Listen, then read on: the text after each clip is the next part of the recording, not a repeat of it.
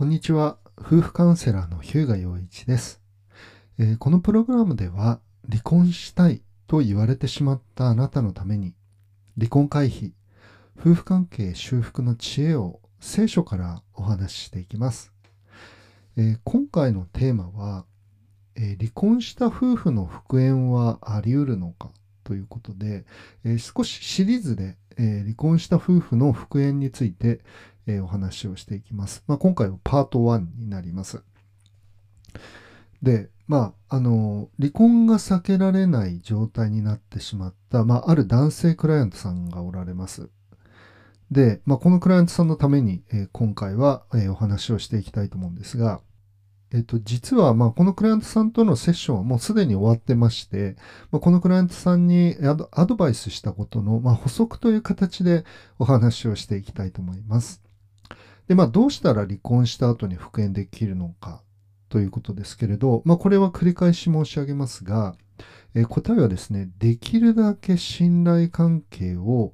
回復して、まあ、離婚を迎えるということですね。まあ、大事なことなので繰り返します。できるだけ信頼関係を回復した状態で、まあ、離婚に至るということが大事ですね。で、まあ、離婚した夫婦の復縁はあり得るのか？ということをまず考えたいと思うんですが、まあ、離婚は避けられないけれど、まあ、できれば離婚後復縁したい。まあ、このような、えー、カウンセリングのクライアントさん、まあ、この今お話してるあなたもそうですけれど、えー、これは、えーまあ、相当数おられるんですよね。で、実は、えっ、と、離婚した後、えー、復縁をしたいんだけれどということで、まあ、私のところにあの相談に来られる方も、まあ、中にはおられます。まあ、奥さん、旦那さんをまだ愛しているということですね。まあ、一緒にこれからも、まあ、生きていきたいと願っておられるわけです。まあでも、あの、もう一緒にいられない、まあ離婚したい、別れたい、とまで思われてしまった相手と、もう一度やり直すことができるのかということを、まあ思、思われると思うんですよね。で、答えは、まあ、はいということです。まあ、可能ですということですね。で、なぜなら、まあ、前例があるからということになるわけですね。で、まあ、ただ言うまでもないことですが、まあ、可能性は低いわけです。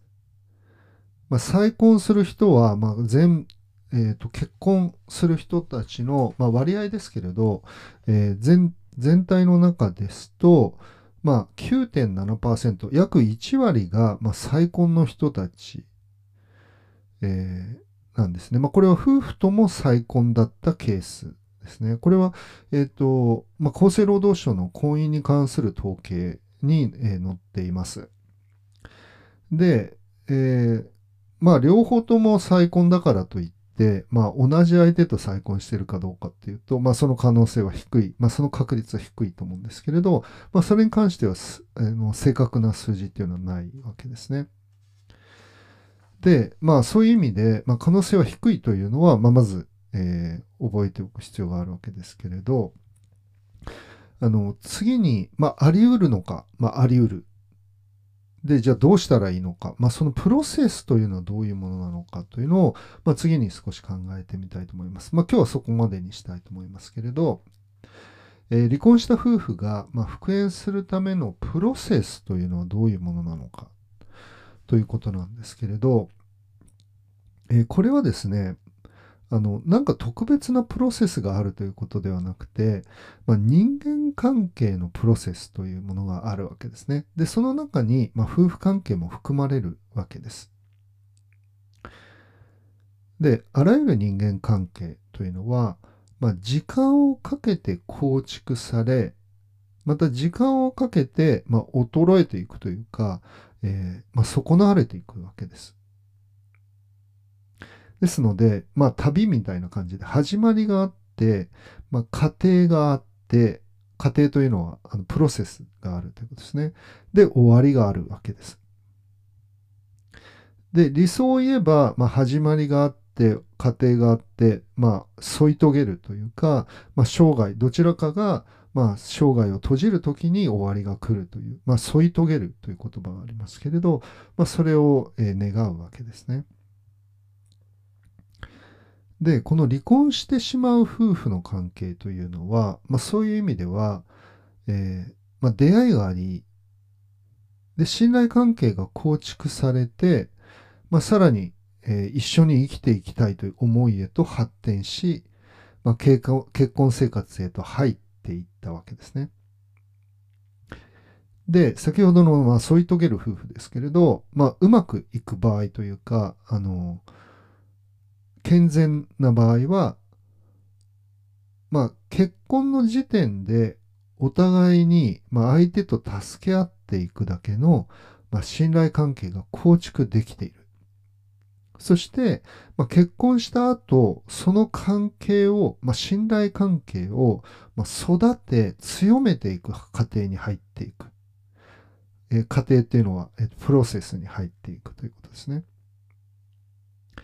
で、離婚する夫婦というのは、これに失敗したわけです。まあ、結婚後、信頼関係を育てるのではなくて、まあ、損なってしまった。まあ、そして信頼関係が破綻してしまったということになるわけですね。ですので、えーと、目に見えないものなんですけれど、まあ、人あらゆる人間関係の土台というのは、まあ、良い人間関係の土台ですね。それは信頼関係なんです。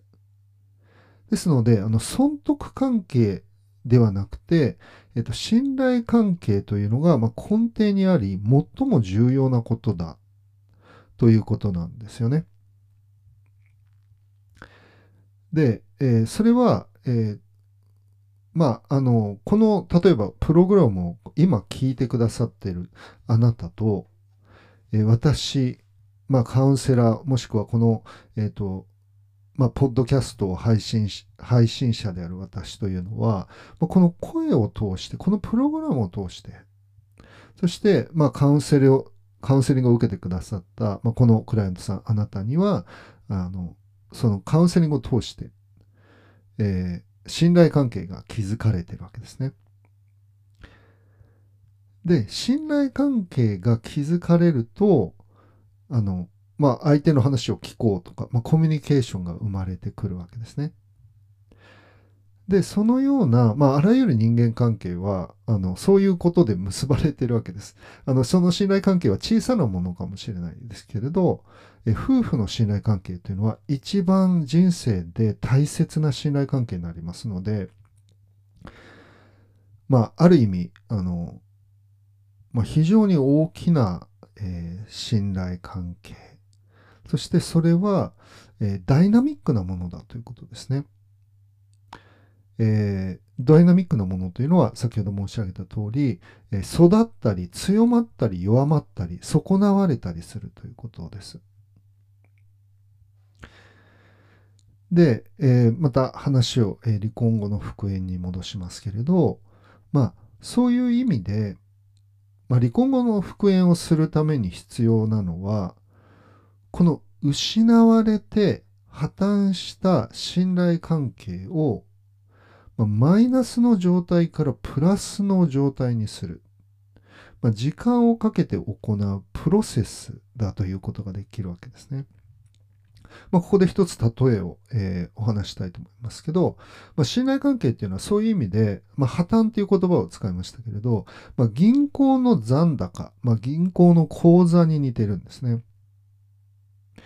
で、銀行口座にお金を入れれば、まあ、残高は増えていくわけです。そして、まあ、引き出せば減っていくわけですね。まあ、当たり前のことですね。で、多くの銀行口座っていうのは、まあ、口座開設の時にある程度のマイナスまでは引き出せるような設定になってるんですね。まあ、これ、銀行とローンを組むということなんですけど、まあ、約款というか、あの、もう口座開設の時に、えー、まあ20万とか30万とか、まあ10万とか、その銀行にもよりますし、口座の種類にもよるんですけれど、まあ、自然と引き出すことが、マイナスになったら自然と引き出されるみたいな、えー、設定になってるんです。で、でも、ある一定額以上、例えばさっき言った20万のリミットがあったら、まあ、それ以上は借りることができないわけですね。まあ、口座が凍結されてしまうということになるわけです。で、離婚した夫婦というのは、まあ、そういう意味で残高がマイナスになってしまって、取引停止になってしまった、まあ、銀行口座のようなものだ。まあ、その夫婦の関係ですね。ということができるわけです。だから、あのそういう意味では、えー、信頼関係の残高をプラスに戻す。まあ、それが、えー、大切なんだということですね。そうならないと、まあ、土俵に上がれないというふうに言っていいと思います。はい。ということで、えー、今回は、えー、まあ、離婚した夫婦が復縁するための、え、方法、パート1ということで、えそのプロセス、復縁するためのプロセスについて、えお話をしました。はい、えー、この番組の概要欄に私がご提供している、えー、離婚回避、夫婦関係修復のための、えー、無料の動画講座の、えご案内が載せてあります。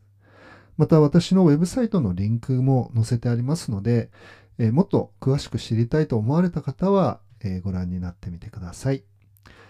それでは今日はここまでにしたいと思います。ありがとうございました。